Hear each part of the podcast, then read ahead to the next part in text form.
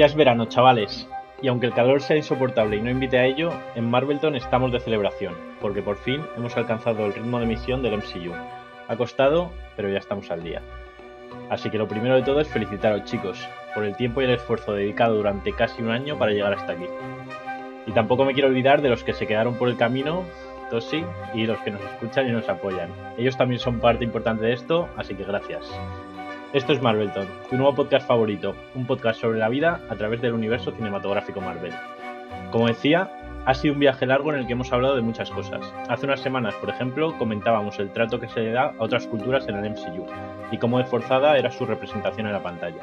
Y aunque es obvio que en la fase 4 Marvel está poniendo el foco en este tema, en la serie que nos ocupa hoy, Miss Marvel, es algo que queda mucho más patente, hasta el punto de que por momentos parece olvidarse de su universo de superhéroes para acercarse casi a un documental. Hoy hablaremos sobre el ascenso de Kamala Khan, de adolescente de instituto a superheroína, de la cultura de la que viene su familia y por supuesto de los mutantes. Y para ello tenemos al crío habitual. Voy a empezar, por ejemplo, por ti, Rorro. ¿Qué te ha parecido esta serie? ¿Cómo la has visto? Hola, Kurt, muchas gracias por tus palabras. Eh, la serie me ha gustado mucho y como bien has dicho, me ha recordado un documental y en parte pues tengo que agradecerse a Marvel porque yo desconocía parte de, esta cultura y de su historia y creas que no, pues bueno, hay sucesos históricos que te narran la serie y que a mí pues me dio por investigar un poco a ver qué había pasado y demás y pues fíjate, si ha conseguido Marvel eso, pues yo creo que lo habrá conseguido con muchas más personas. Eh, la serie en sí me ha gustado bastante, empecé a verla muy reticente, no tenía ganas de verla, pero me sorprendió y me falla una cosa, que sigo sin ver estas series como parte del universo Marvel. Me pasó ya con Caballero Luna y me ha pasado con, con Mrs. Marvel. Que no las, no las termino de encajar en, en todo lo que llevamos de, de, Marvel, pero bueno, como serie y sabiendo que pertenece a este universo, pues bueno, pues estoy, estoy contento. Bueno, confía en el plan de Kevin Feige. Villaca, ¿qué onda? Buenas tardes, chicos. Bueno, un segundo para celebrar que hemos llegado, ¿no? al ritmo de, MCU. A tope. Y, ya volviendo a la serie, a mí la verdad que, me ha gustado, ¿no? Desde el primer momento, desde el primer capítulo, eh, deja patente que es una serie diferente y a mí me ha enganchado, me ha parecido muy fresca y me ha gustado. Me gusta Kamala, el personaje principal, y luego creo que deja eh, aspectos bastante interesantes, puntaditas, puntaditas eh, como por ejemplo la escena final, claro. Pero bueno, en general eh, ya hablaremos luego más de todo, pero, pero me ha gustado. Yoko, ¿qué te ha parecido? ¿Qué tal? bueno, yo un poco voy a ser más polémico. Si es verdad que la serie me ha gustado, me ha gustado, me han gustado mucho los personajes. De hecho, Kamala me gusta muchísimo. Pero es verdad que se me, se me ha hecho un poco rara, eh, sobre todo por la parte central, los capítulos 3, 4, 5, diría yo, porque se mete mucho en el contexto histórico eh, de la India y yo, al final, como era algo que desconocía completamente, me sentía un poco perdido, o sea, como que había un punto en el cual no podía empatizar tanto con la serie, porque al final era algo que no llegaba a conocer. Pero bueno, saliendo de esto y por poner una pega, en general me ha gustado la serie, me gusta hacia dónde lo han dirigido y cómo lo han enfocado. Genial. Pues nada, voy a dar mi opinión, como no, que no falte. Eh, estoy en general bastante de acuerdo con todos, y el que puede ser.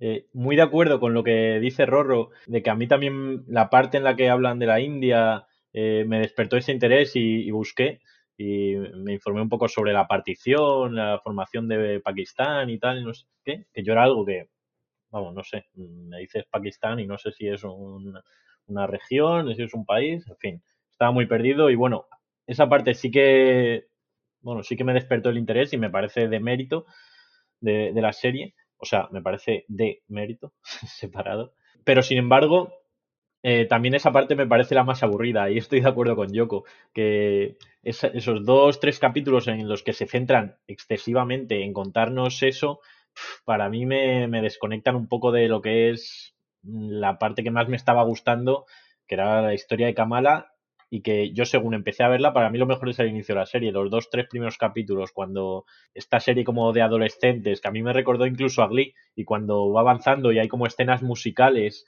joder, me, parece un puntazo con los líos estos de instituto. Ha dicho Villaca que es fresca, eh, totalmente, muy fresh, me gusta decir a mí de, las series. Y, toda esa parte me mola, la, Kamala con la imaginación esta, cuando te cuenta las historias o, y va viéndose dibujitos por, las paredes, por tal esa parte me parece súper guay y me parece como que se difumina un poco luego entre la historia de la India, el equipo de los malos ese que me parece un poco de, serie de sobremesa que, que no interesan mucho.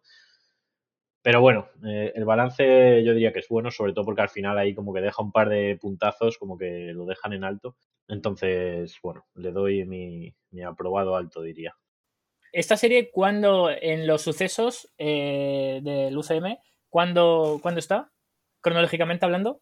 Pues Spider-Man, diría yo, ¿no? O sea que los sucesos Eternals en principio han pasado. No sé, ¿por?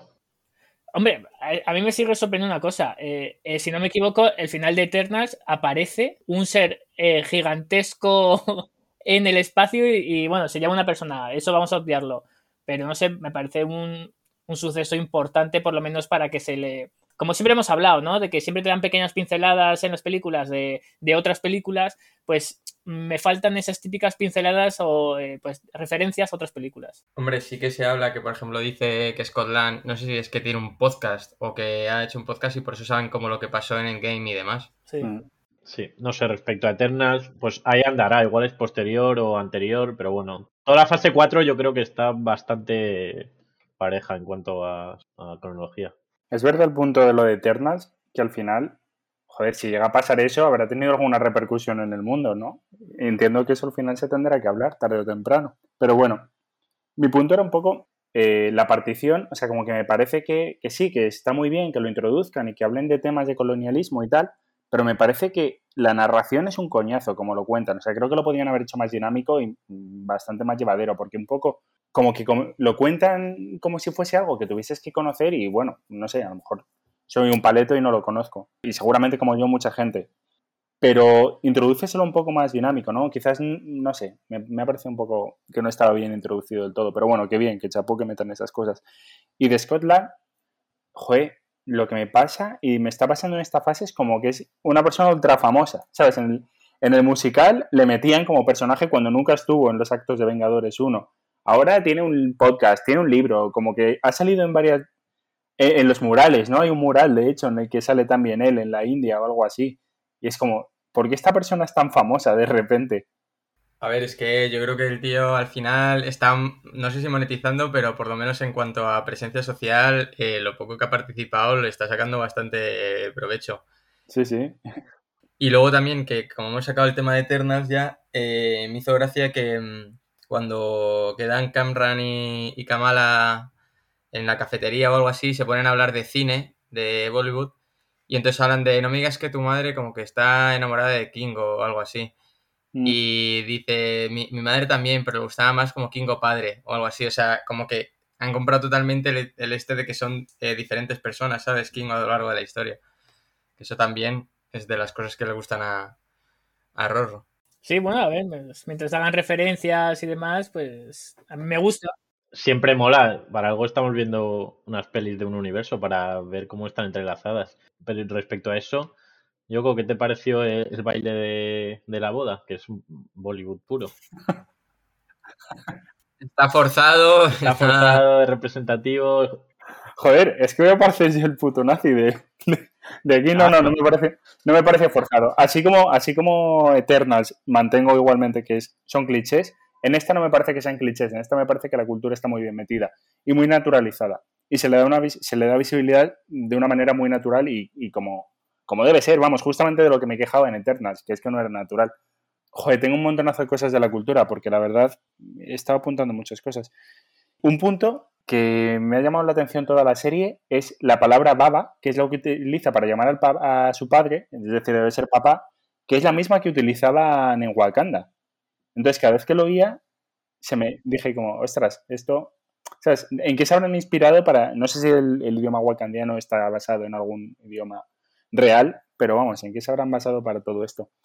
Bueno, todo, en general todo, todo me encantó. Y beta, beta también me gustó mucho. Es una palabra que quiero incorporar a mi vocabulario y no sé cómo hacerlo, porque sin que resulte forzado. Pero es, como un poco despectivo, ¿no? Como, es, como secundario, eres el hijo. Es como el niño. Sí, es como beta, vienes ahí como en el rango secundario. pero es como cariñoso, ¿no? Yo no lo veo tan, sí, sí, claro. Sí, sí, sí. Pero como jerárquico al mismo tiempo. Claro, exacto. Viene de que no eres el primogénito, ¿no? Con esa. No, porque el hermano también es beta. O es beta como cariño. Como, como niño, ¿no? Yo había entendido beta como en plan. Pues eso, con, como cariño o como algo así, ¿no? Pero claro, ojo que también puede ser de, de, eso. y un poco, por cerrar el tema de lo étnico, eh, el personaje de Nakia, por ejemplo, me gustó mucho, la amiga. Hay un momento que dice algo como, porque se ve que ella está como entre medias, ¿no? Dice como, a veces soy muy blanca, para uno soy muy blanca, para otro soy muy étnica, ¿sabes? Como que encima te muestra problemas reales que, que al final esta gente se ve, se ve reflejada, ¿no? Y, esta desubicación y esa marginación que al final siente. Pero bueno, en general todo me ha encajado muy bien y me ha gustado mucho, la verdad. Varias cosas. Eh, si no recuerdo mal, y creo que no, Abba es como llamaba Jesús a, a Dios. Es, es, un término que, o sea, que ya está la, esa peli no la he visto, tío. Esa te la has saltado. Esa que te la saltaste. Bueno, Baba, Aba, entiendo que son eh, vienen al final de la misma raíz, me da igual. Seguramente. y por la zona. Que debe ser padre y demás. O sea, que son términos que se usan. O sea, no es nada inventado ni nada. Wakanda, en este caso, o quien haya inventado el idioma wakandiano, seguramente habrá cogido inspiración de todos estos eh, lenguajes y demás. Mira, efectivamente, Rodrigo, eh, Abba en arameo es padre. ¿Lo ves? A ver si al final en casi todas las culturas suele ser parecido. Dad, papá, eh, eso, baba. Y respecto a, lo que decís de la inclusión de en esta película, a mí, como ha dicho Yoko, a mí sí me ha gustado. De hecho, tuvo un tiempo en que me aficioné al, cine de Bollywood. No. es verdad, es verdad. Y recomiendo. dato. Se llama. Eh, si no recuerdo mal, la película se llama Tres Idiotas que la recomiendo por si alguien nos escuche de más, eh, para que se la vea. Es una peli muy bonita de Bollywood y que me gustó bastante. Y fíjate que en esa película recuerdo al final que es el baile característico de... Pero Rodrigo, tío, o sea, si vas a decir que nos recomiendas la peli y nos cuentas el final... El final, coño, me refiero porque eh, es un baile, o sea, que no te estoy contando nada de argumento. Y me gustó bastante, eh, pues, lo que viene siendo el, este tipo de bailes. Y cuando lo vi en la, en la serie, la verdad es que me gustó, me gustó bastante verlo. De hecho, esa escena me la vi pues varias veces. No sé, es un... Me gustaría bailar así a mí. Sí, ese capítulo es brutal. Y eh, en general los bailes de ese capítulo molan mucho. A ver, en general, como que todo lo musical de la serie a mí me mola mucho. una, creo que es en el segundo capítulo cuando Kamala, el chico este del instituto, como que le pide el número y no sé qué, y vuelve a casa como enamoradísima y se pone como a bailar, imaginando cosas. Esa escena también me mola mucho. Y una que no he comentado, que para mí es como de las mejores intros de todo Marvel, es la del inicio de la serie, que es el logo de Marvel sonando. Blinding the Lights, ¿no? Sí, que me parece un puto temazo. Y encima luego con, con ella como contando la pelea de Endgame con dibujitos. E-, ese inicio de serie es que me parece, ya te digo, de lo, de lo mejor del MCU. Y en cuanto a lo de la inclusión y de mostrar culturas, estoy de acuerdo en que creo que lo han hecho bien. De hecho, estaba ahora viendo, no me ha dado tiempo a acabarlo, el, el making of este que lo han subido a Disney Plus.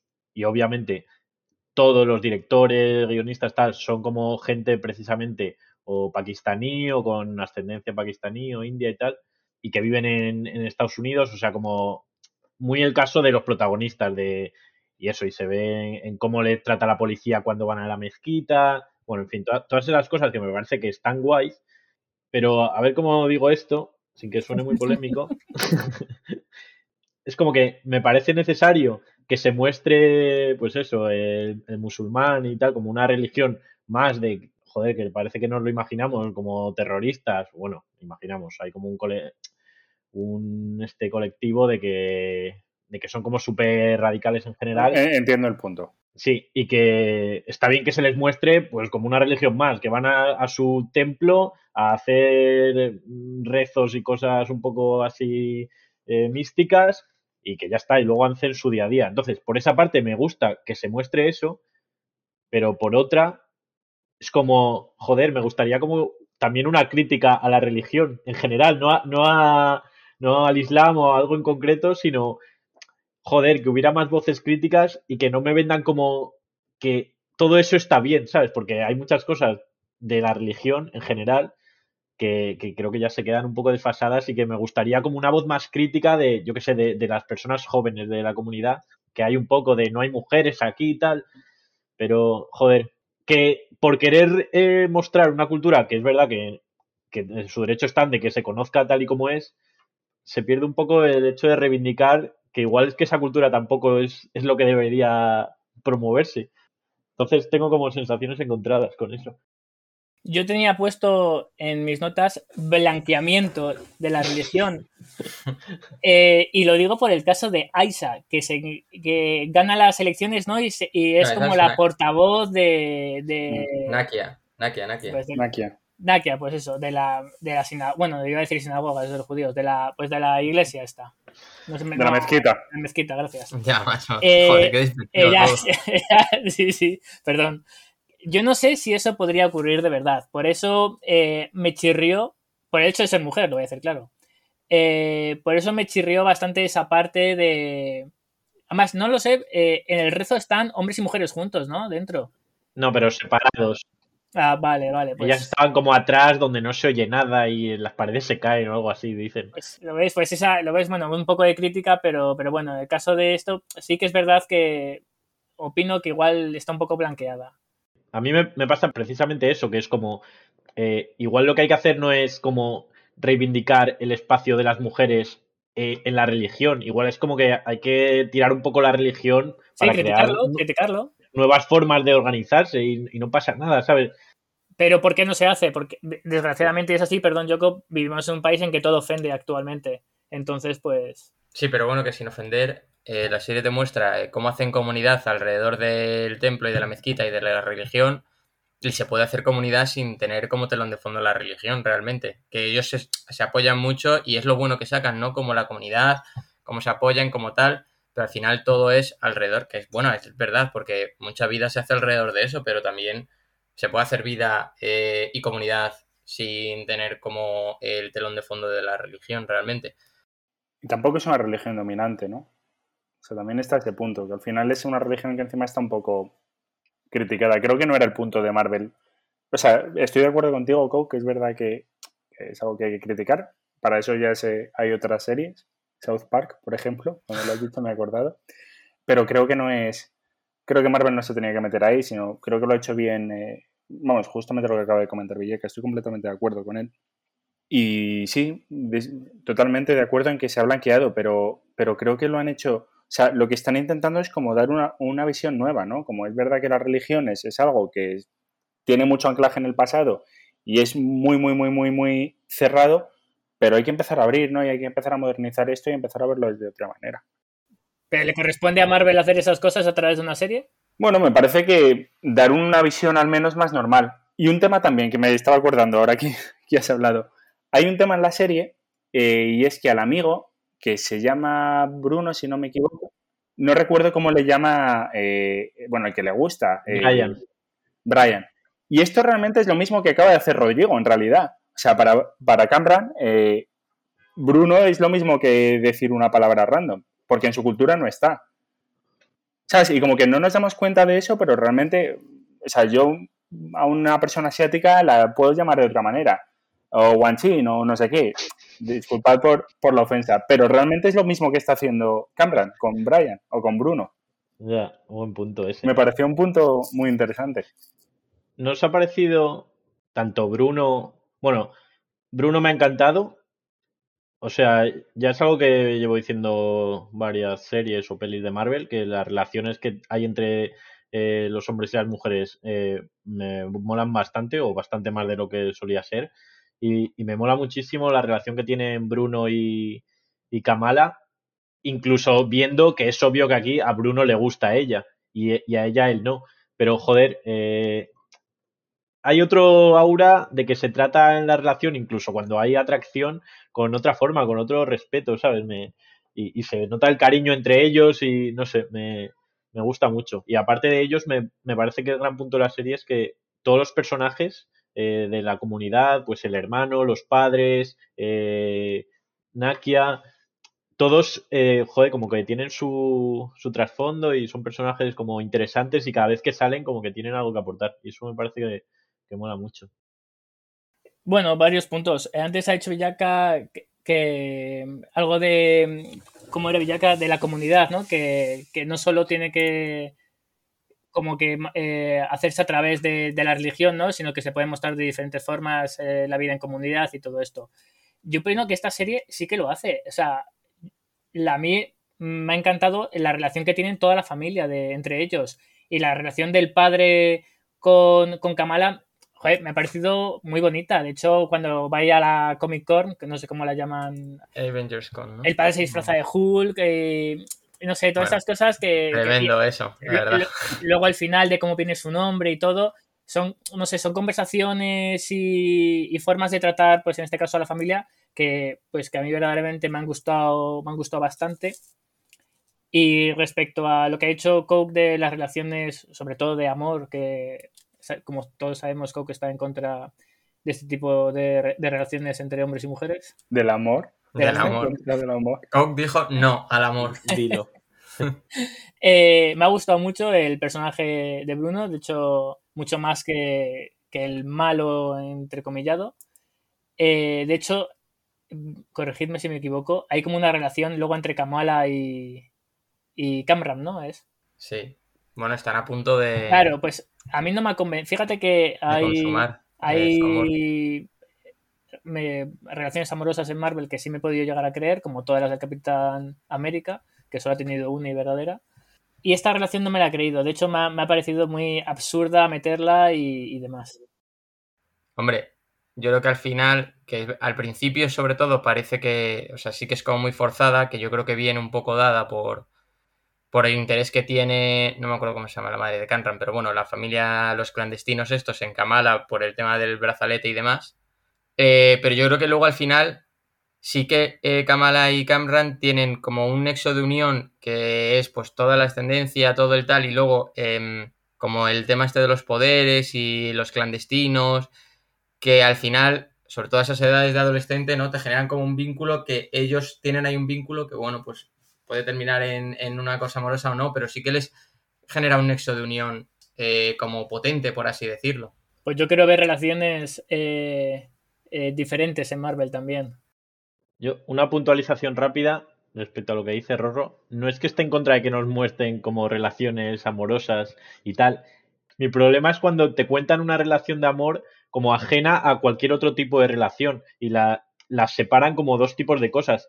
Y creo que en la realidad no pasa eso y es algo gradual. Tú puedes querer a alguien y, o sea, es un espectro, digamos. Aquí se ve, pues estos dos se llevan bien, se quieren, pero pues uno está un poco más por encima del otro en lo que quiere con el otro, ¿vale? Pero no pasa nada. Mi problema es cuando te venden una cosa de o hay amor entre los dos y, viven juntos y son felices y para siempre, o, no, o no hay posibilidad de una relación entre ellos de, nada. Y me parece como que, joder, están arreglando eso y, y, y, van por el buen camino. A mí me gusta al menos así.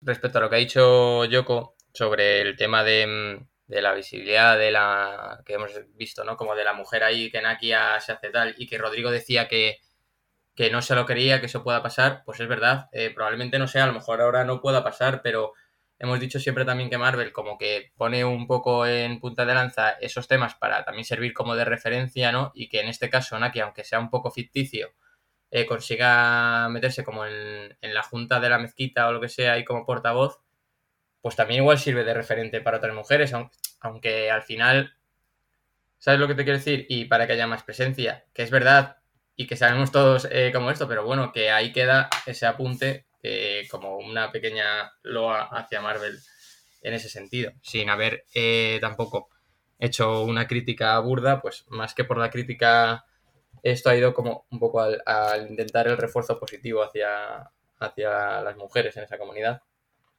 Yo en realidad diré que eh, activistas musulmanes conozco más mujeres que hombres. Claro, pero, sí, claro, pero es lógico. Los, están de puta, o sea, los hombres están de puta madre. Claro, las mujeres están oprimidas. Yo entiendo que haya más mujeres.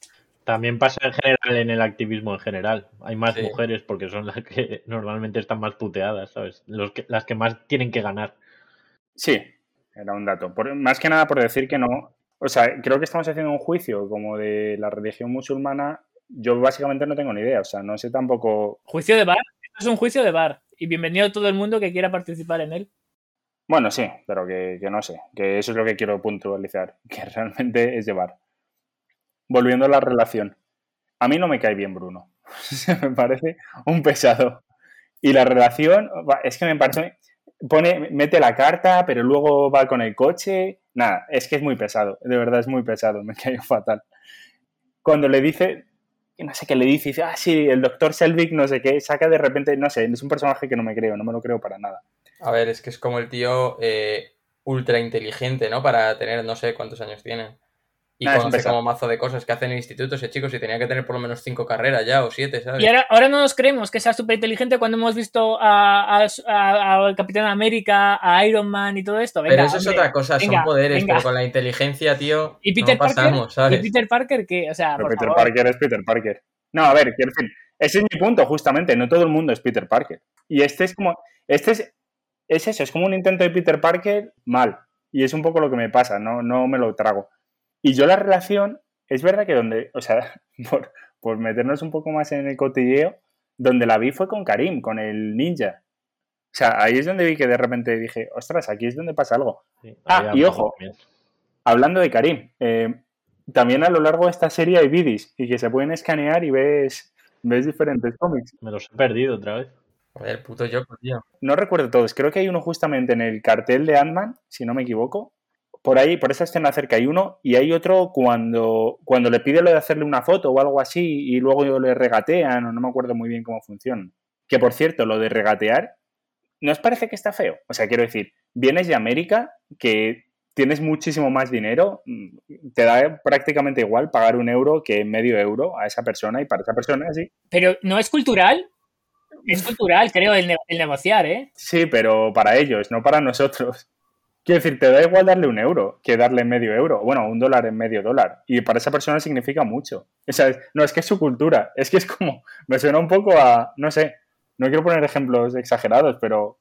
No, No, es que es su ver, cultura. Pero si eso ocurre de verdad, pues a mí no, no me parece ni forzado ni nada que lo muestren. Si, si mientras ocurre, yo no he ido a la no, no, claro. Sí, pero si en Marruecos igual. En Marruecos la gente eh, regatea, pero que se regateen entre ellos me parece bien. Pero que tú que vienes de una economía mucho más potente vayas a regatearles, es como, tío, está un poco fuera de lugar. pero se hace. Entonces, para mí mostrarlo me parece, por eso, pero mostrarlo me parece, oye, si se hace y te parece mal, Sí, sí. pues ya sabes, en el momento en que tú vayas y te, te intenten regatear, dices, no, toma el dinero.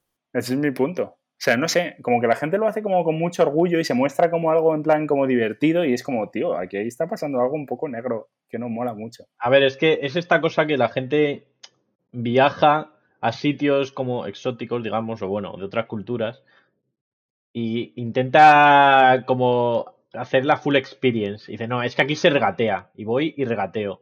¿Sabes? Y es como, a ver, que yo lo he hecho, yo fui a Marruecos y regateé, pero me sentí mazo incómodo, porque es lo que, es lo que tú dices, dice- te dicen, es que si no regateas es que eres tonto, no sé qué, es que puedes sacarlo a 10 veces la- el precio, te, o sea, ellos te lo empiezan vendiendo más caro, como, y luego la gente vuelve como, guau, ¿cómo regateé? Bueno, no sé, ¿Qué, qué compraste, por curiosidad? no, no sé, con típicas mierdas de recuerdos, no sé, alguna mierda así, no sé. No me ¿Y cuánto regateaste?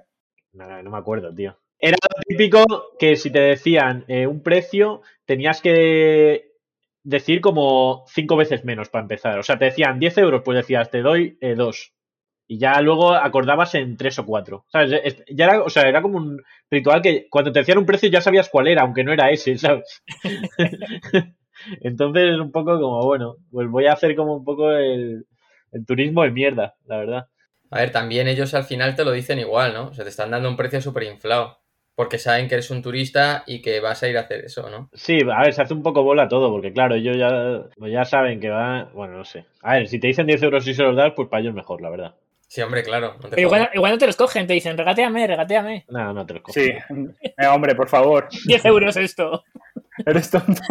A lo mejor, ¿pero qué me estás insultando? Aquí se regatea, ¿no te has enterado? Yo creo que hay un sketch de eso en algún lado, en alguna peli, me suena haber visto una broma con eso. Pero bueno, no lo sé.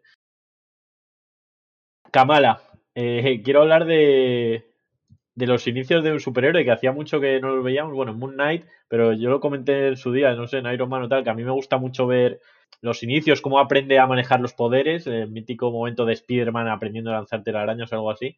Y aquí se ve con Kamala cuando empieza a hacer hacer bueno sus sí los bloques de sus bloques estos raros entonces qué os ha parecido eso y qué os ha parecido eh, digamos los poderes como tal tanto estéticamente como a nivel de yo qué sé de, útiles o, o como queráis decirlo a ver a mí hay un tema que no me acaba de convencer y es como que realmente su poder exige tener un físico muy preparado.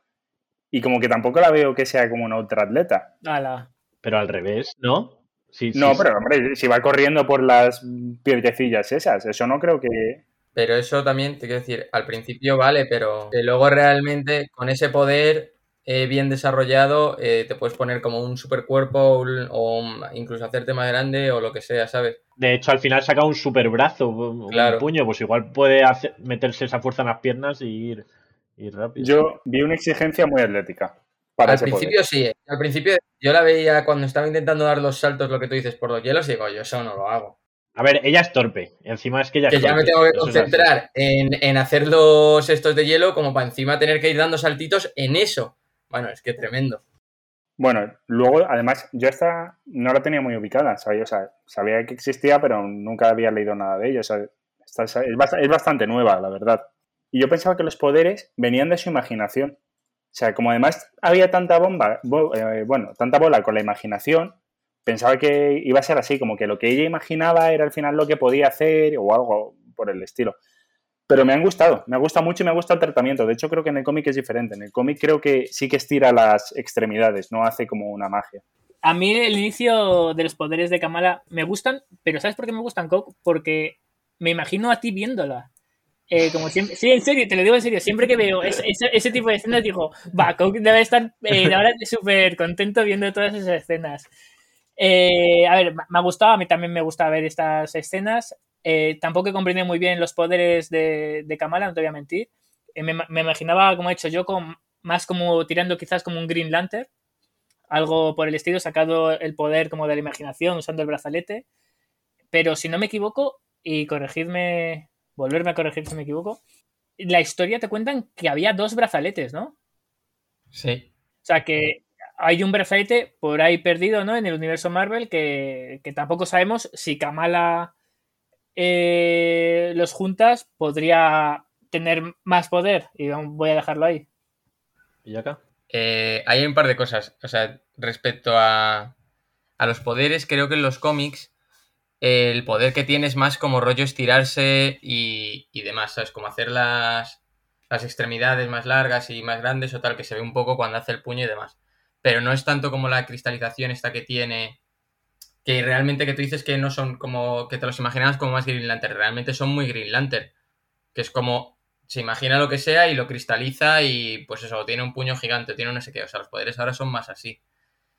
Y luego, eh, con respecto al tema de los brazaletes, efectivamente, yo también pensé que, claro, hay dos brazaletes por ahí, pero luego también es verdad que ella, su poder, que se lo dice Bruno, y bueno, luego es eso, no es tanto el brazalete, o sea, el brazalete es como una manera de canalizar lo que tiene como en el interior, que realmente que es un humano. Eh, eh, no, no es un humano, es un mutante. Un mutante ya, pero que lo dice Enan, no sé Ya lo hemos dicho, ya lo hemos dicho.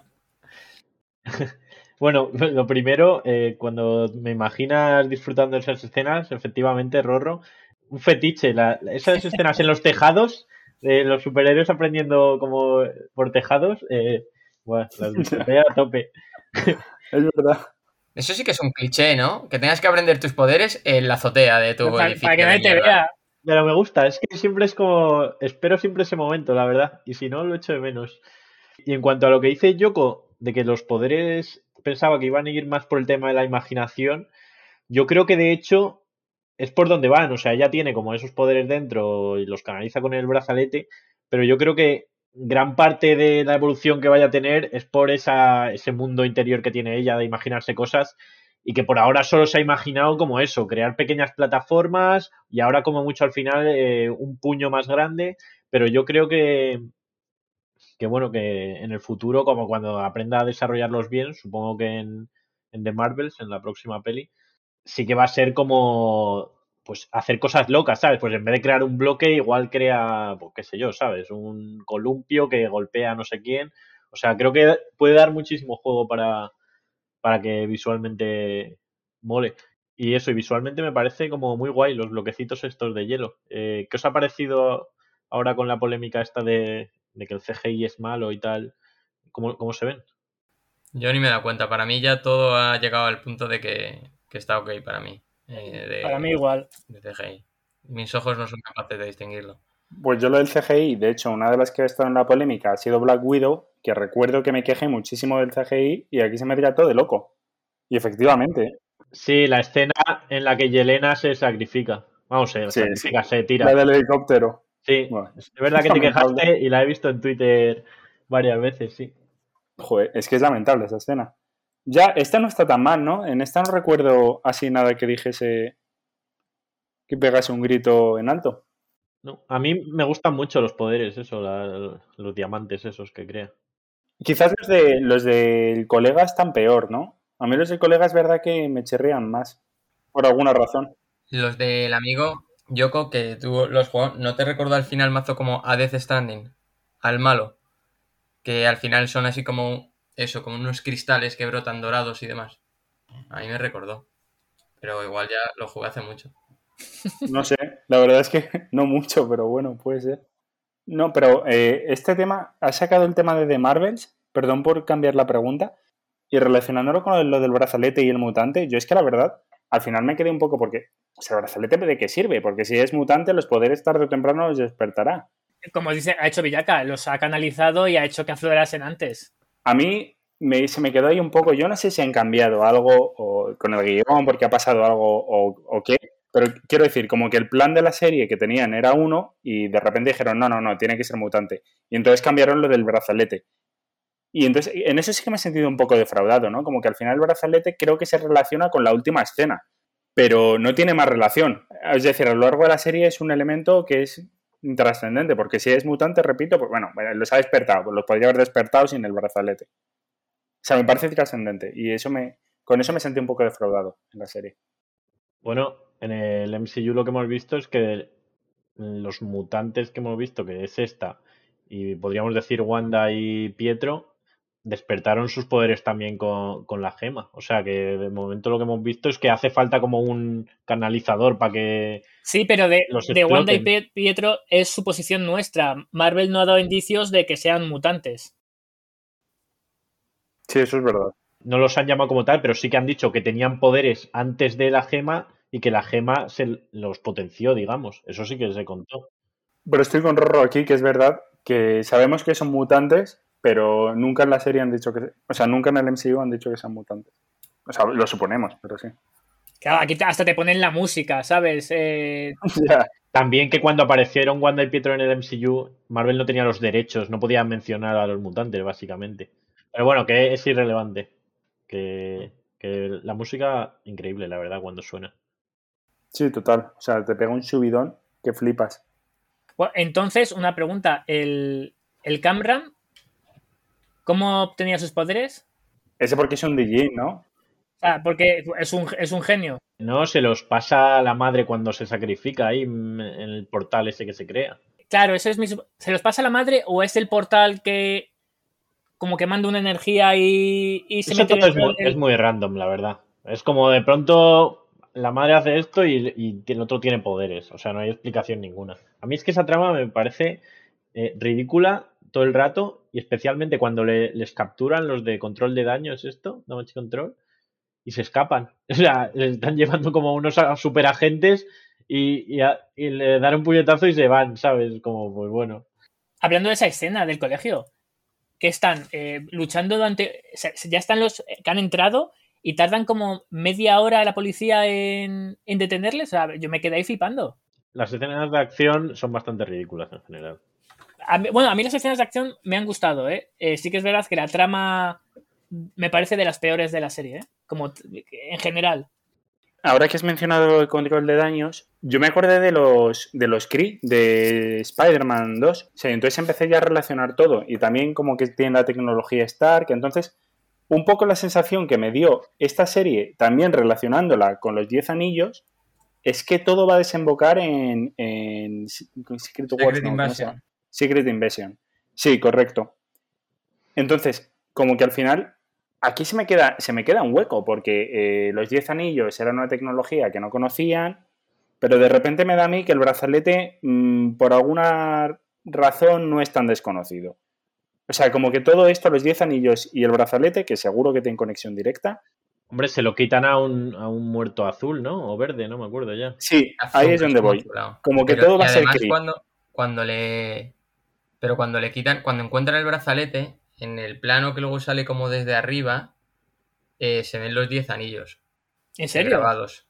Sí, claro, Sí. tío. O sea, pero lo- ese es un el, canteo. el- el dibujo de los 10 anillos, ¿no? Sí, Los sí, 10 claro, claro, el dibujo de los 10 anillos. O sea, hay que decir que hay, hay una conexión clara.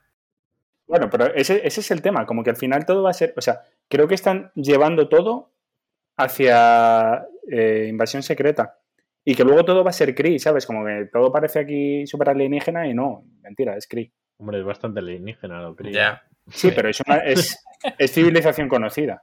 No sé, los anillos ya dijo en su día Capitana Marvel que no era tecnología conocida. Ni Kree ni Skrull. Y en, y en principio el brazalete tampoco veo, no sé, no lo veo un arma ni en punto de comparación con los 10 anillos. Es que yo creo que no, no lo llegamos a ver, de verdad. Bueno, es que no sabes lo que es el, el brazalete, a lo mejor luego realmente tiene mucho más poder o... Para mí el brazalete es bisutería hoy en día. Yo- a lo mejor te teletransporta, a lo mejor ese es el poder. Hombre, para empezar, le hace viajar en el tiempo. Ya. Bueno, ese tema. O sea, vamos a cerrar con control de daños, por favor. O sea, la, el tío de control de daños como que luego tampoco es tan malo, ¿no? Y la que realmente es mala es ella. ¿Creéis que son Skrull? Estos dos. Todo el mundo es susceptible de ser Skrull. Podrían ser perfectamente, la verdad. O sea, me pegaría muchísimo. De hecho, en Spider-Man dicen que, que Nick Fury está en el espacio. O sea, no sé quién sabe eso. El tío, desde luego. Ya. No sé, yo necesito algo que focalice un poco todos estos grupos. SOR, Damage Control, los de Valeria esta o Valentina. Si Necesito necesitas un- hacer un- una para verlo todo un poco, Sí, ¿no? a ver si Secret Invasion, como dices tú, nos lo junta todo. En teoría es como una serie ambiciosa y tal. Entonces puede que, Hombre, yo, enti- yo entiendo que sí, ¿no? que veamos algo ahí. Yo, es que un tema que, que estoy viendo mucho en Marvel, eh, realmente esto lo quería dejar para la siguiente peli, porque también trata el tema, pero ya lo voy a sacar, porque se ha hablado hoy. Es el tema de la religión. Si os dais cuenta, se está tratando muchísimo la religión. Y, y tiene muy- una presencia muy importante. De atrás, a- toda la fase 4, la religión ha sido como un eje central. Incluso, no sé si puedo hablar del tráiler de Black Panther 2, no sé si lo habéis visto. Yo no lo he visto. A mí me da igual. política de no ver. Por mí sí. ¿Lo puedo mencionar lo que se ve? Pero menciónalo, luego lo olvido. Bueno, se ve, se ve que sale alguien de Black Panther. Entonces, la flor no existe. O sea, mi idea es que lo que van a hacer va a ser otro avatar. Es decir, como que ahora los dioses van a tener un papel esencial, de alguna manera, en, en el MCU. Explícame eso. eh, se quemaron las flores, por lo tanto no, no, no puede haber otro Black Panther que obtenga los poderes, ¿no? Pero puede haber un avatar. Y siempre te pueden colar que han ido a buscar la flora, no sé dónde. Yo estoy por donde dice Villaca. Eh, va a haber semillas de flor en la Claro. isla de Guatanejo y han ido a por ella. No sé, yo. Lo que me está dando un poco de miedo es la importancia de la religión en el MCU. Más allá de cómo la traten, la importancia. O sea, que sea un eje central para la historia. O sea, tú que siempre dices, ¿no? Que al final se está hablando como mucho de seres superiores y de no sé qué. Es verdad que durante toda la fase 4 eh, parece un tema bastante recurrente y bastante que quizás al final ese, ese, ese zoom out que dice que necesita, la unión luego vaya todo como un poco por ahí, que sería bastante, no sé. Pero yo creo que es, es el eje central más que nada porque es la forma de sacar seres místicos y seres poderosos. Pero ¿para qué los necesitamos? hasta, hasta ahora hemos sacado seres místicos de todos los lados y no había dioses. Llamados como tal. Era un Asgardiano, era un Kree. Religión nórdica. Claro, pero era un Asgardiano. A ti te dicen, es un tío de otro planeta, de otro lado. Pero ahora de pronto hay dioses. Hay dioses como. O sea, hay algo paranormal ya. Con Shu, o sea, sin ir más lejos. Sí, sí. Joder, ¿cuánto estamos sabiendo de otras religiones, de otras culturas, eh? Sí, sí, Ya. sí. Tremendo. Imagínate las clases de religión del col y demás con esto. Que fueran así. Bueno, tremendo, ¿eh? Qué cambio. Total. Es rayante eso, la verdad. Pero bueno, yo creo que sí que es un tema que vendrá y, y pega más con, con la peli de Thor. El tema de los dioses, que gira bastante en torno a Sí, ahí ti- tiene un poco que ver. Sí. Sí, sí, total. Aquí sí que mencionan, eh, aún así, a Thor y dice, no me acuerdo quién lo comenta, pero dice, si Thor hubiera aparecido en la India, seguramente le hubieran llamado un Jin. Mm. Y claro, entonces e- ese discurso me gusta de, no, no, aquí claro, como no sabemos lo que son, les llamamos dioses.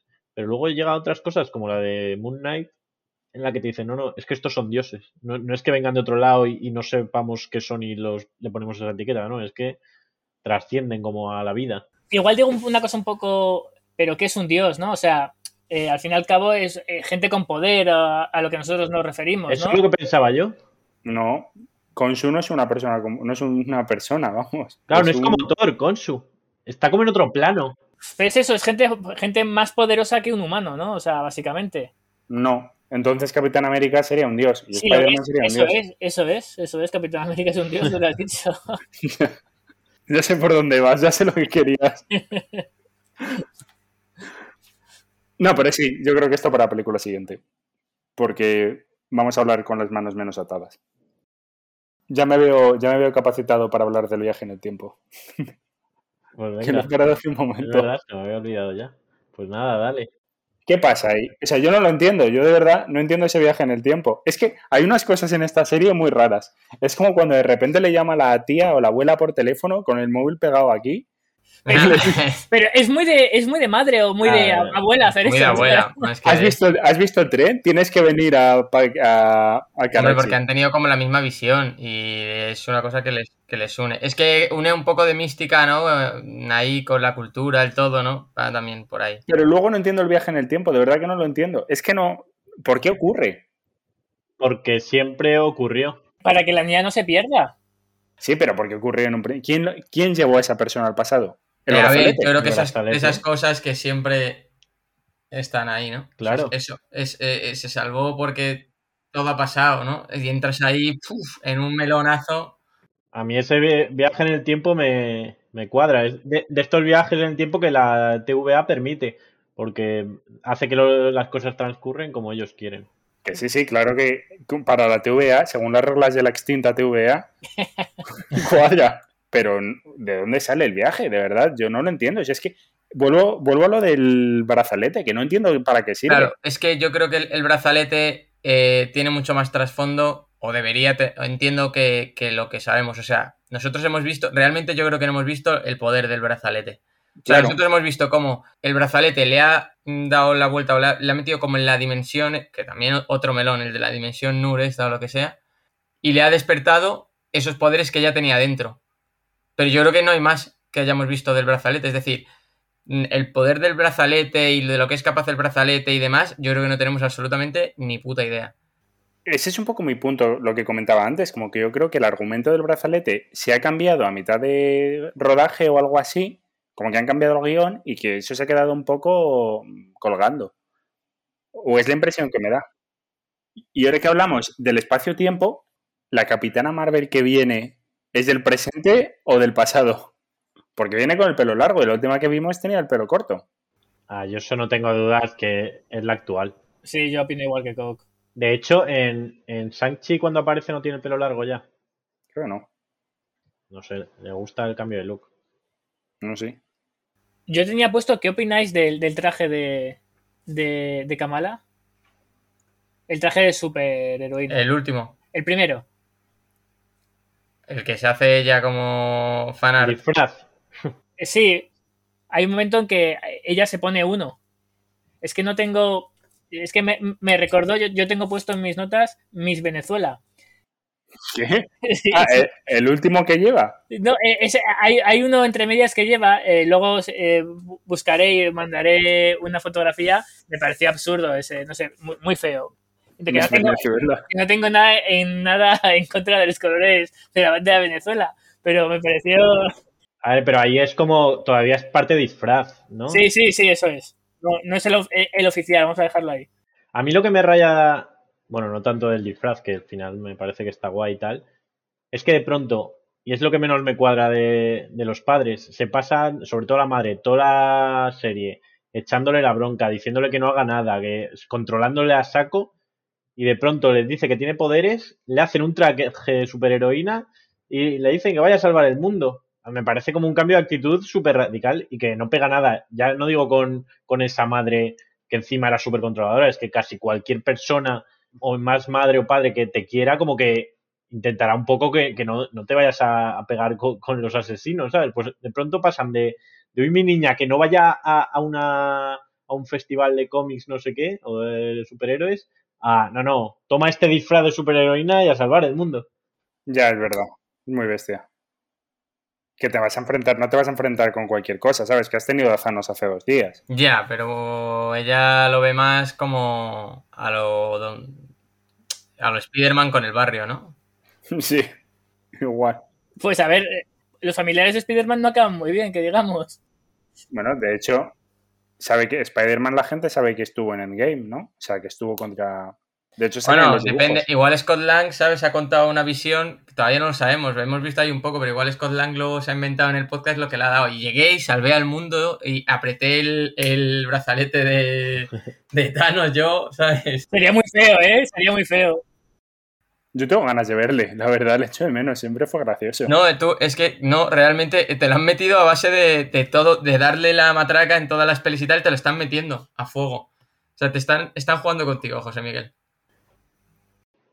Y otra cosa que, que me ha gustado de los padres también, bueno, en este caso el padre, me gusta mucho la, la escena final. O sea, para mí hace como cierra el círculo de ver empezar a un, a un superhéroe, aprender a controlar sus poderes, controla, y al final el padre le da el nombre. Para mí cierra el círculo perfecto de el último capítulo, casi al final, eh, entiendo por qué se llama Miss Marvel, porque estaba toda la puta serie diciendo, pero ¿cuándo la van a nombrar a esta chica? ¿De dónde va a salir ese puto nombre? ¿Sabes? No, no sé, a- al menos que me dijeran lo obvio que era, no, como Admira Capitana Marvel, pues... Ya, yo también pensaba que iban a ir por ahí, pero me ha Pero, gustado. me ha joder, cuando el padre le dice como, no, tu nombre significa Marvel, y encima la tía le hace más ilusión de, joder, me estás diciendo que eh, me he llamado toda la vida como mi, mi ídola, tal. Me parece súper guay. Pues, eh, ¿lo ves? Eh, retomando lo de escenas favoritas, que hace mucho tiempo que no lo hacemos, para mí de la serie esa escena fue la que más me gustó, eh, lo he dicho antes, y el trato que tiene, que se le da a Kamala con su familia, salvo quitando igual la de la madre, que es un poco más eh, con tiranteces y demás, eh, me ha parecido una relación bastante, bastante bonita. eh, y la conversación que tiene el padre con, con Kamala, sin duda, para mí es la mejor escena. De, fíjate que yo siempre digo escenas de lucha, quizás, o, o más, no sé, míticas, o... pero a mí esa escena me gustó, me gustó bastante. A mí en general, en general la familia me gusta y me gusta mucho la relación. O sea, me gusta el papel que tiene cada uno. Eh, creo que es la escena introductoria cuando se ve el hermano que está como rezando muy intensamente y le dice al padre que se te va a enfriar la comida, ¿no? Se lo ve como más relajado. Hay una cosa que está haciendo Disney últimamente y es como invertir los papeles de los padres, ¿no? Como que en vez de ser el estricto el padre sea la madre y que, y, bueno, y al contrario. Y creo que aquí lo vuelven a hacer. A mí me recordó a la película de Red, que es muy similar. O sea, la verdad es que el papel de los padres es muy similar en Red. Tiene muchas cosas esta, peli- esta serie de Red, ahora que lo pienso. No la he visto. No la he visto veré porque la has comentado ya varias veces. Sí. Y una cosa del padre, que es lo que iba a comentar, es una frase que le dice es en otro capítulo. eh, cuando Kamala tiene muchas dudas de. Creo que es cuando intenta salvar al niño ese y al final se acaba cayendo. Vamos, le salva, pero se acaba como haciendo daño y tal. Y creo que está hablando con su padre y le dice una frase que, que yo creo que también es algo que está haciendo Marvel hincapié y que también lo he sacado en otros, en otros capítulos, que le dice, el bien no es algo que, que es, sino algo que se hace. Mm. Y es este discurso de que no vale como con ser bueno y tener buenas intenciones, o, o no vale decir que este es malo porque tal tiene maldad, no. Es como, ¿qué es lo que haces? Eso es lo que te define. Y es- Sí, los hechos son los que, te definen, mucho. ¿no? Tus actos son los que te definen. Sí, Y los que definen lo que eres, ¿no? Tengo también apuntado esa frase. O sea, la dice el Sikh, que no sé cómo se traduce en castellano. O sea, vamos, el cura de, del musulmán. El imán. Bueno, no sé, que me, me gusta que, que hagan hincapié, la verdad, en ese mensaje, porque, porque aquí a veces no está claro, chicos. Bueno, es lo que tú siempre has pedido, ¿no? Sí, sí, por eso. Pero que aquí ha costado mucho llegar a eso con Wanda y demás. Bueno, porque son, también son otro tipo de héroes. No, no, es a lo que voy, que aquí no, no hay un tipo de héroes, es lo que hagas. No vale decir eres un héroe de los buenos, pero te has equivocado. No, no, es que si lo haces mal, pues igual eres un villano. Claro, pero mal bajo qué criterio. Coño, No, pero tú, yo con lo has dicho mismo, que Thanos igual no era tan malo. vale, pero creo que hay un criterio. O sea, creo que Thanos no tenía un motivo tan malo. Bueno, es que Thanos creo que, creo, creo que es polémico, ¿eh? No, no A es ver, como hay que hacer no- hincapié en este mensaje. Claro, no puedes volver. O sea, puede ser que la idea de Thanos, el- la idea inicial, no inicial porque siempre ha sido mala. O sea, eh, Thanos quería cargarse a la mitad de la población. Mal. Otra cosa, que Thanos piense que eh, el mundo no es sostenible y que hay que hacer algo eh, para remediarlo. Vale. Eh, ahora bien, la solución a ese algo, desde luego, eh, no era válida. Bueno, a ver, pero es una. O sea, creo que es una medida. En realidad, la medida no es buena, pero los motivos creo que, que no tal. No, pero eh, precisamente es eso, que los motivos no importan, no es que tú seas bueno, es que, lo, o sea, si tú eres bueno, tus motivos son buenos, pero matas a la gente, pues chico, eh, es que eres malo. Ese es mi punto. Creo que va un poco de la mano. O sea, a ver, creo que el caso de Thanos no es el mejor ejemplo para traer aquí, pero creo que va de la mano. Y respondiendo a Rodrigo, sí que creo que se puede entender qué es el bien y qué es el mal. O sea, obviamente no vamos a decir en todas las acciones diarias esto está bien, esto está mal, porque creo que eso es imposible. Pero creo que aquellas cosas que hay que hacer un balance es, es muy complejo, no creo que sea algo mm, blanco o negro, creo que es algo gris en su mayoría. Pero creo que mientras no hagas daño a los demás, ¿no? O sea, mientras lo que busques es, es el bien común de todos. Por decirlo, no sé si me estoy explicando. pero- Nos ponemos dentro del universo Marvel o dentro de lo que viene siendo en nuestro universo donde vivimos, porque son, son completamente las versiones diferentes. Yo creo que me valen ambos. Para un celestial, destruir la Tierra es un acto normal y corriente, no es un acto malo. Eh, tú, lo ves, tú lo ves mal, ¿a que sí? No, lo defendí en su momento. Yo realmente dije que el, los celestiales en realidad no eran los malos. O sea, que no se podía considerar que fuesen malos. Yo creo que solo puedes valorar el bien o el mal en relaciones, digamos, paralelas a tu nivel. Igual que ahora yo no me puedo considerar malo por ir andando por la calle y matar hormigas, porque incluso no soy consciente. Yo en ese sentido absuelvo a los celestiales, en plan, tío, están por encima. Otra cosa Claro. es que enti- entiendo también al ser humano que quiera luchar contra ellos porque quieren defender, pero el problema es cuando Thanos, que es un igual, decide cargarse a, a- a los iguales. Bueno, Thanos no es un igual, Thanos es un Eternal. De hecho.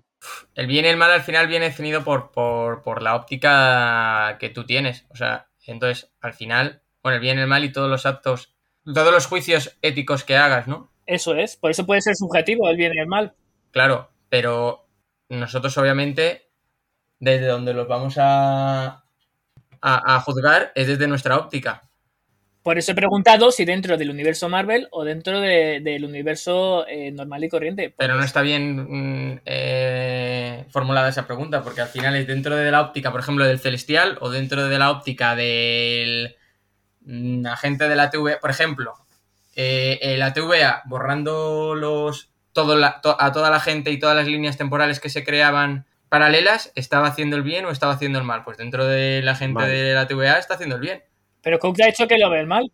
Pero es que ese es el punto. O sea, un poco por responder a Rodrigo, yo creo que el punto de, de Coke ha sido muy acertado. Es como comparar los animales en la selva. Creo que realmente esto lo, lo tienes que razonar cuando estás al mismo nivel y cuando Pero el, tienes esa el capacidad. ejemplo de Villaca de ATVA es el ejemplo normal. Se crea un universo paralelo y tú lo destruyes. Al final el- la TVA es Kang, que es un humano. Claro.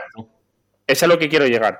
Bueno, también por responder a Cook previamente, o sea, sí, sí que al final matas seres mm, constantemente y microorganismos sin ser consciente, pero creo que justamente el tener esta conciencia y esta raciocinio es lo que nos hace tener que evitar hacer daño a los demás, no pisarlos, eh, en medida de lo posible. Pero, pero ju- justo con el tema de la TVA, ese es el punto, que es Kang. Entonces, Kang al final estás focalizando todo en una persona. No creo que el bien y el, mea- y el mal sea algo subjetivo. O sea, no creo que sea algo que dependa de tu propio criterio. Creo que en realidad sí que tiene que existir un criterio más o menos común. Repito, son grises. No es un blanco o un negro, son grises. Y hay muchas cosas que juzgar y es muy ambiguo. Entonces es subjetivo, si es ambiguo. Bueno, no, pero no es subjetivo. Creo que hay unas líneas básicas que hay que poner. O sea, creo que la de hacer daño a los demás. O... ¿Y cargarse un universo no es hacer daño a los demás? Tío, eh, estamos hablando de cosas diferentes. Es un modo de vida. Un modo de vida, o sea, pues, ala. hablando de los celestiales. Hablando no, de los no, estoy celestiales. hablando de la TVA ahora mismo. No, no, claro, la TVA me parece que está mal. Me parece que están imponiendo su. O sea, estoy completamente de acuerdo con Cow. O sea, lo que quería resaltar es que tenemos que buscar el medio que nos haga vivir a todos de la manera más cómoda posible. Más cómoda posible. O sea, habrá cosas que nos tengamos que joder, obviamente. Pero me parece un poco, no sé, hipócrita por vuestra parte. O sea, Thanos, por destruir la, la mitad del universo, es malo. Un celestial, por destruir un universo, ah, pues como es un celestial, pues es bueno. Pues ala, es que es su punto de vista. Pues el punto de vista de Thanos era destruir la mitad del universo para que la otra mitad pudiese vivir bien. Por ejemplo, eh, eh, Ultron eh, alcanza una eh, sabiduría por encima de todo. Y a la conclusión que llega es a que tiene que eliminar al ser humano. Desde su óptica, es la decisión correcta y es lo que va a salvar a los universos y a todo y demás. Luego, erradicándonos, él está haciendo el bien. Y si lo piensas desde su óptica, realmente, probablemente tiene razón. Está haciendo el bien, está haciendo el mal. Este es un argumento que, que realmente me gusta mucho y es un tema que me encanta. Y lo voy a relacionar con lo de tener hijos. eh, técnicamente a día de hoy está tan superpoblado el planeta que no es ético que tengamos hijos de manera... No es ético tener hijos. Siga, o sea, que voy a apuntar y voy a resaltar lo que me, me llama la atención de tus. Biológicamente no, o sea, hay mucha gente en el planeta, hay muchos niños que no tienen medios y que los puedes adoptar, o sea, no sé, ser padre no. Lo que no es ético es que tú tengas biológicamente un hijo. Incluso hay gente que promueve eh, la extinción humana, que bueno, eso ya me parece un poco exagerar, pero sí que es un debate que está ahí abierto a día de hoy. El culto de Ultron se llama. Sí. No, y en realidad tienes razón, o sea, en realidad tampoco creo que sea, siendo racionales, no creo que la solución sea suicidarnos todos, obviamente. Pero sí que es verdad que eh, estamos cargándonos muchas cosas y que una solución al planeta Tierra, que tampoco es nuestro, 100%, es que nos extingamos nosotros. ¿A tu perro lo compraste o lo adoptaste? Lo compré. Bueno, yo no lo compré. No tengo más que decir. No, no, pero que sí, que estoy de acuerdo. O sea, sí, es que todo esto es, es ambiguo. O sea, lo compramos de un criadero, también Sonia quería una raza pura, las razas puras no las puedes adoptar. Ah, qué mal suena lo de la raza pura, macho, la verdad. No, pero estoy completamente de acuerdo contigo, Rodrigo. O sea, yo creo que realmente, o sea, ni soy tan, ni soy bueno, yo quiero tener hijos de manera biológica. Pero- Claro, pero por eso te digo que eh, es subjetivo todo esto. O sea, depende quién. No, no. No, bueno, no es. eso sí que es, o sea, realmente objetivamente, y ahí estoy con Yoko, eh, y no- sin entrar en ética y tal, objetivamente, eh, Yoko tiene razón, o sea, es un punto un poco eh, egoísta, que a todos nos pasa, o sea, yo dices que te- tener hijos y tú quieres tener tus hijos y tu descendencia, eh, que quizás tenga un punto detrás biológico y demás, ¿no? Que al final es la supervivencia de, de tu este. Pero eh, es cierto que ahora mismo en el planeta eh, hay una población enorme, hay muchísima gente que quizás necesitaría que niños que no tienen familiares y que necesitarían que saltases y además les des una mejor vida, probablemente, y sería una manera de quizás redistribuir adecuadamente la población en el planeta Total. y los recursos. Eh, ahora, eh, a nivel psicológico y a nivel de todo, no estamos, ni se nos ha criado así, ni estamos preparados para, para que fuera de esa manera. Pero es cierto que con la población que hay en el mundo, o sea, objetivamente, lo lógico sería, o sea, que tú adoptases. Creo que es la realidad. Ahora, también es cierto que para adoptar hay una serie de requisitos y un tal que, ¿sabes?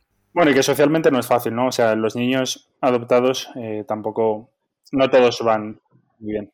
A ver, os estáis poniendo súper específicos y yo creo que el punto es que se puede dilucidar lo que está bien o, más o menos bien, y lo que puede no ser bueno o menos ético, como quieras, y luego asumir que puedes ser incoherente, coño, que en cierto Claro. aspecto eres egoísta o tienes unas necesidades eh, caprichosas o, co- y, y vivir con eso como vivimos todos. Pues yo sé que es Claro. mejor si no me compro una Play 5 porque pues eh, hay un tío, un niño explotado en no sé dónde sacando silicio de una mina. Pues sí, pero bueno, pues también hay que saber vivir con eso. Y Claro, pero a lo que voy yo, digo que es subjetivo porque depende de la persona lo que está bien y lo que está mal, totalmente. Tú te vas a un país donde la lapidación está bien vista y te van a decir que chapó, que oye, que se lo merecía que la lapidase y lo van a ver como un acto bueno. Pero nosotros, visto desde aquí, lo vemos una aberración. Ya, pero tú ahí estás tratando con. Estamos hablando del mismo nivel de raciocinio y del mismo nivel, eh, o sea, capacidad de raciocinio y del mismo desarrollo en el que estamos ahora mismo en la unidad. Entonces tú sí estás eh, capacitado y en disposición de decidir que eso está mal y de saberlo. Y lo, y lo que Coke ponía en, en valor es que cuando hablas de los celestiales, estás hablando de, mm, como él bien decía, de como si cuando tú sales a la calle y oye, pues eh, has pisado una hormiga que es que ni siquiera la has visto. Pues al final, o sea que son diferentes niveles. Yo puedo juzgar en base a, mi mismo eh, nivel de desarrollo, mi mismo nivel de raciocinio y demás.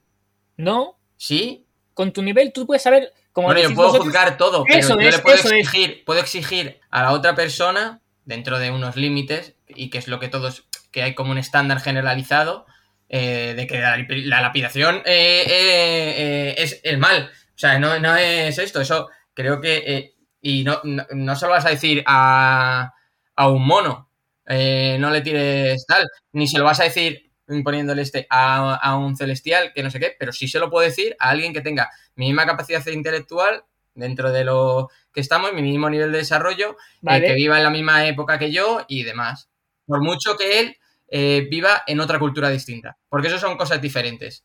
Sí, pero sigo diciendo, habrá gente con tu mismo nivel cultural, con tu mismo todo, que sea siga que opine que esté bien, sí, pero yo le puedo, pero yo estoy en la, eh, en la potestad de, exigirle sin miedo a nada, que eso es, mal. Vale, y él te va a decir que está bien. Por eso es pero yo sé que está mal. Vale, pero por eso es subjetivo. Porque ese no, hecho, no, no, no, y él sabe que está mal. Lo que no, le sale los cojones porque se lo pasa de puta madre tirándole piedras a una Pues entonces, eso lo ve bien él. No. Pero que no, Rodrigo. O sea, es justamente el punto que estaba. O sea, lo, voy a recuperar justamente la frase de, de Coke, bueno, la de la de la serie, mejor dicho, la de que los actos son lo que, lo que está bien o lo que está mal. Y aquí es donde me planto, o sea, creo que no tenemos que buscar un concepto de bien. Somos la humanidad, somos una raza, prácticamente. O sea, no una raza, una especie, perdón, que me he equivocado. Somos una especie y es donde se tiene que ver el bien.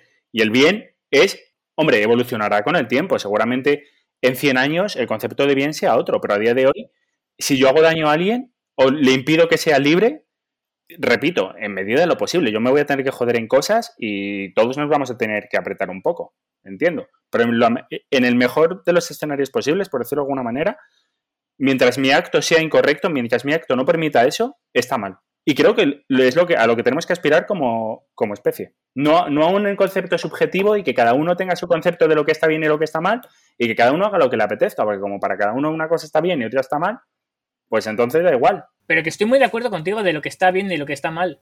Pues eso es... Tenemos que entender que hay en partes del mundo en que un acto no se, no se valora de la misma forma.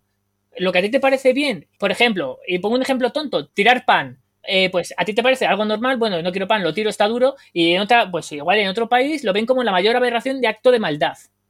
Entonces tenemos que, pues, no sé si ponernos en la piel del otro, eh, o tener una visión más eh, pues, relativista para, para jugar todos los actos. Por eso el bien no es algo que tú digas que esto está bien, no, es algo subjetivo. Por terminar, eh, eh, Rodrigo, yo dentro de alguien en mi misma época, por mucho que lleve en otro lado, con mi misma capacidad de desarrollo, con mi mismo tal, estoy en capacidad de decirle que éticamente su comportamiento está mal. Bajo tu criterio. Y él podrá pensar que eh, eh, sus actos eh, dentro de su moral, que es una cosa más propia, está bien, pero la ética... y bajo su ética, y bajo su ética. ¿Quién eres tú para decirle a esa sociedad que su ética está mal? Yo soy un tío igual de... o sea, bueno, es que no vamos a darle más vueltas, pero que dentro de los mismos, del mismo nivel, del mismo nivel de desarrollo, de la misma época, del mismo todo, yo estoy capacitado para, dentro de unos límites, no te voy a decir si está bien o mal que te pidas una hamburguesa, en vez de que te tomes una ensalada yo creo que os habéis enfangado en, si la, el bien y el mal es subjetivo. Yo creo que no, debería haber tampoco problema en asumir que es subjetivo. En plan, pues es verdad que hay gente que piensa que está bien, yo qué sé, matar al perro. Pues ya está, a mí, o sea... Como ya está. sí, pero eso no quiere decir que tenga razón. No, pero que no es tener razón o no. El punto es que, hostia, que tampoco, no sé, yo no tengo el ego de que el tío de enfrente piense que lo que está bien sea lo mismo que yo. Yo defenderé lo que yo creo que está bien. Que subjetivamente él piense eso, a mí qué más me da. O sea, como que me parece una discusión casi semántica de, eh, o filosófica de qué es el bien. A mí es que eso no me interesa. Es, yo creo que en lo que está bien son X cosas, pues abogaré porque todo el mundo crea eso. Ahora que hay uno que no cree, eh, estoy con Rodrigo, pues para él bien es, tirarse por un puente, pues chico, pues, pues muy bien. O sea, ¿qué necesidad tengo yo de decir, no, no, es que eso está intrínsecamente mal? Me parece un poco jugar a ser Dios, a decir lo que está bien y lo que está mal. Jugar a ser Dios no, pero jugar a ser una sociedad, no jugar a ser 25 individuos. Pero, por eso que yo, yo lucharé por lo que creo que está bien, pero que no necesito que todo el mundo comparta a, nivel de semántico, ¿sabes? De definición lo que es bien y mal. No, pero nadie ha hablado, a, que es lo que hemos dicho desde el primer momento, que hay unas cosas que, al final son un, eh, un, axioma. Es decir, te quiero decir, eh, yo no hablo de el punto de me gustan, no sé, no me gusta o está bien una cosa como más mm, puntual o tal, pero sí que hay rangos extremos, o sea, no está bien eh, que tú la pides a una persona, eso no es, no es bien. por mucho lo que, dice Rodrigo, ese es tu rango y está bien, estoy de acuerdo. Pero que, que o sea, que es una discusión que no va a ningún lado y el que te diga que está bien, pues estará bien para él. En plan, me da igual, yo no soy Dios para decir, crearon las tablas del bien y del mal. No creo en eso. No, porque no las puedes crear las tablas del bien, pero sí que hay unos. Eh, pero tú las estás creando, mínimos. ¿no? Bueno, tus mínimos. Bueno, pero es que ese mínimo me parece una barbaridad. Si no. Que sí, que a mí también, pero pues lucharé porque eso no se haga. Pero que más me da que haya sociedades que piensen que el bien es eso. O sea, intentaré que cambien de idea. Tu problema es que no estás pensando como sociedad, estás pensando como individuo. O sea, si todos nos basamos en los objetivos, somos individuos. Y el punto es que tenemos que pensar como sociedad. Entonces, si pensamos como sociedad, sí que podemos pensar esto es bien y esto es mal. Sí que podemos pensar unos conceptos. Claro, pero ¿qué sociedad estás pensando? ¿Tú estás pensando en tu sociedad? No, bueno, sí, eso es lo que he dicho eh, a favor tuyo, que en realidad estoy hablando desde mi punto de vista, pero que creo que es a lo que tiene que aspirar por lo menos Occidente. O sea, los derechos humanos fueron escritos por Occidente, básicamente, y ahí se metió todo el mundo. Bueno, pues hay que darle una vuelta a cómo se hace eso pero sí que creo que hay ciertas cosas a las que tenemos que aspirar. Ay, que yo estoy de acuerdo, claro, y, son las cosas que yo creo que están bien. Pero, a ver, es que irse a la lapidación me parece muy extrema, pero el caso del pan que ha hecho Ron me parece muy bueno. Pues hay sociedades para que tirar comida o comerte una vaca o yo qué sé, es, es un crimen y, aquí no, pues pues ya está. Eh, es que pues yo lucharé y defenderé que no se le dé tanta importancia a, un animal como a un cosas dios. más nimias por así decirlo. Coño, pero que lo nimio lo eliges tú al final. Claro. Para ellos no es nimio que mates una vaca, eso te matan por ello, ¿sabes? Porque es un dios o yo qué sé. Entonces es nimio para ti, que la matas cada día. Yo sí que, sí que voy a meterme en esto. O sea, es verdad que es nimio a día de hoy porque tenemos problemas mucho más grandes, pero creo que también era nimio hace 100 años que las mujeres votasen o que las mujeres tuviesen mm, derechos. Entonces, poco a poco. O sea, a día de hoy es nimio matar una vaca quizás en 100 años nadie mata una vaca. Exacto. No te, discuto si es niño ahora, te estoy diciendo que estoy de acuerdo con tu discurso, pero si no te discuto eso. Pero tienes que entender que hay gente que lo que a ti te parece bien, hay, hay gente que le parece mal. Que total, total, pero que evolucionaremos como sociedad. ojalá, ojalá, ojalá. Estamos de acuerdo todos al final, pero que dentro de eh, lo que a mí me parece bien y lo que a otro le parece mal, yo sí que puedo exigir unas cosas y otras que no. Y esa puedo exigir, que no, le la pides a una persona y no te puedo exigir eh, que no tires el pan que se te ha puesto duro a la basura. Básicamente, que Wanda coja un pueblo, lo secuestre, luego se cargue a un universo entero, etcétera, etcétera, está mal, porque sus actos han estado mal. Y eso se vea donde se vea. Los actos han sido incorrectos, por lo cual. Yo sigo pensando que Wanda en los actos de WandaVision no era mala. O sea, y lo digo en serio, ¿eh? Estaba enajenada. Estaba enajenada. Por el amor. Bueno, en fin, para acabar, algo breve ya que cada uno de su opinión, que me crea curiosidad. ¿Qué pensáis que, va a ser el futuro de los mutantes ahora que ya se ha abierto la puerta? ¿Cuándo creéis que vamos a volver a ver a otros? ¿Y va a ser ya algo recurrente en cada serie o peli? ¿O vamos a esperar años hasta que salgan como tal? una intervención cada uno y acabamos. Villaca. La verdad que el tema de los mutantes me desubica un poco ahora, porque toda la gente al final que tiene poderes, por así decirlo, bueno, de lo que hemos visto realmente, eh, o son adquiridos eh, pues por un traje, aunque luego el traje, como ya hemos debatido muchas veces, no haga el superhéroe, o por una cosa que te han inyectado, o sea, como que son o químicos, o el que no, los poderes que tengan, tiene que ser un mutante, entiendo. A no ser que se, ¿sabes lo que te quiero decir? ¿No? Creo que viene de ahí. Pero luego el debate también que quería sacar, que es el que eh, hemos tenido eh, y que yo creo que hay en las redes, que es el de eh, que X-Men no vaya a ser X-Men, ¿no? Y vaya a ser The Mutants. Yo a tope, ¿eh? a mí me gusta. Me la pela. A mí me da igual también. Respondiendo a lo que ha dicho, ha dicho Coke, joder, yo espero que, me hagan algo como las primeras fases, ¿no? Que elijan a X mutantes que quieran añadir en el universo y nos los vayan presentando quizás con, con películas, eh, pues un poco cómo desarrollan quizás los poderes para acordarme de T-Coke y, no sé si, fíjate, no sé si el reciclar personajes va a ser una buena idea o quizás presentarnos a nuevos personajes que no son conocidos como en el caso de Mrs. Marvel. En el caso de reciclar, yo espero que a lo vez no eh, me lo metan sí o sí. Y en el caso de Punisher, bueno, Punisher no es un, no es un mutante. Pero si recicla, o sea, si usan a nuevos personajes que no hayamos conocido, pues igual también me gusta esa, esa idea. ¿Yoko? Yo creo que vamos a ver uno por serie. Y no vamos a ver inicios. O sea, de hecho, Miss Marvel yo no creo que vaya a ser un X-Men. Yo creo que va a estar.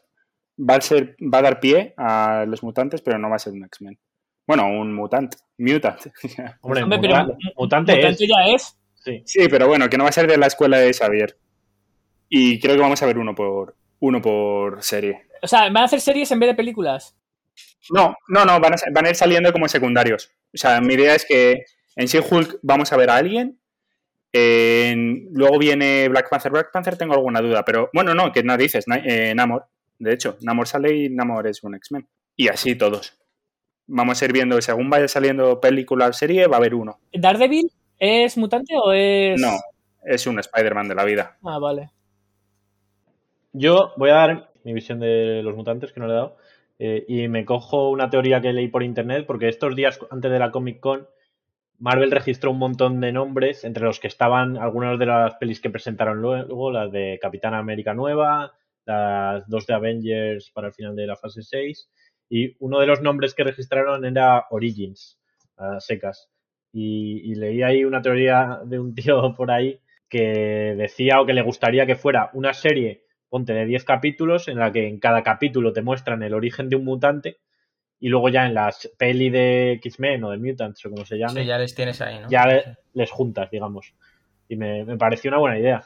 Me gusta, me gusta. yo diré que me gustaba un poco tu teoría que dijiste una vez de eh, que los mutantes eran eh, como la descendencia de los Eternals. Es verdad. Y la mantengo. Y tiene, y tiene sentido un poco porque la primera mutante ahora ha parecido un poco simultáneo a que los Eternals hayan empezado a interactuar con la humanidad. Bueno, veremos. Yo espero no ver los orígenes de los mutantes, ¿eh? O sea, de verdad, no me interesan nada. Pero no me apetece verlos. Un capitulillo de cada uno, a mí eso No, no, no. es verdad que yo, una serie entera, o, pero es verdad que un capítulo, pues eh, rollo como, como vimos What If, que al final veías eh, varios universos. Pues... No, me cierro, me cierro en banda, ¿eh? Os lo juro que no. Qué ganas de ver eh, en cada capítulo un mutante en una azotea, macho, exprimiendo sus poderes. Todos los capítulos son iguales, hacen lo mismo, solo que te cambia el mutante y los poderes. No, cambian ni los fondos. El staging es el mismo. Exacto. Ah, bueno, y espero ver a Magneto, que he dicho a lo vez, ¿no? Eh, yo quiero, o sea, sí o sí que me metan a Magneto. Es obligatorio. Esperemos, estará, supongo. Con esto yo creo que lo damos por terminado.